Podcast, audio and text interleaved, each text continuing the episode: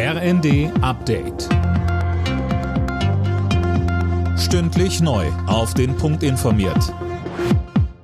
Ich bin Tim Britztrup. Guten Morgen.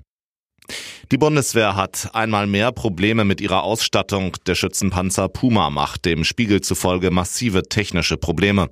Nach einer Schießübung soll demnach kein einziger der insgesamt 18 eingesetzten hochmodernen Schützenpanzer mehr einsatzbereit gewesen sein und das wohl für Monate.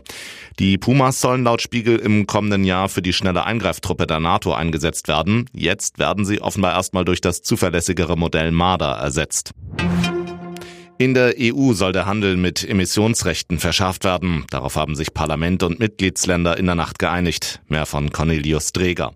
Unternehmen in der EU, die viel CO2 ausstoßen, müssen dafür bald tiefer in die Tasche greifen. Unter anderem soll die Zahl der Verschmutzungszertifikate schneller als geplant verringert werden. Das soll Sparanreize schaffen.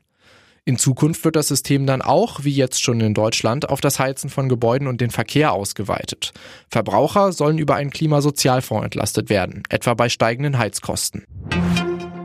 Ein Großteil der gestohlenen Juwelen aus dem grünen Gewölbe ist zurück in Dresden. Die Rückgabe der Juwelen geht offenbar auf einen Deal zurück.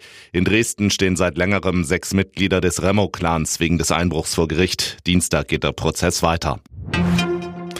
Eine Monsterwelle hat an einem Strand in Südafrika mindestens drei Menschen in den Tod gerissen. 17 weitere Menschen wurden schwer verletzt. Das Unglück ereignete sich an der Bay of Plenty, einem populären Strand in der Metropole Durban.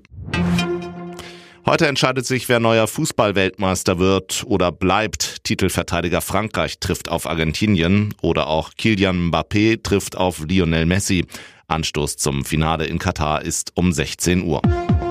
Alle Nachrichten auf rnd.de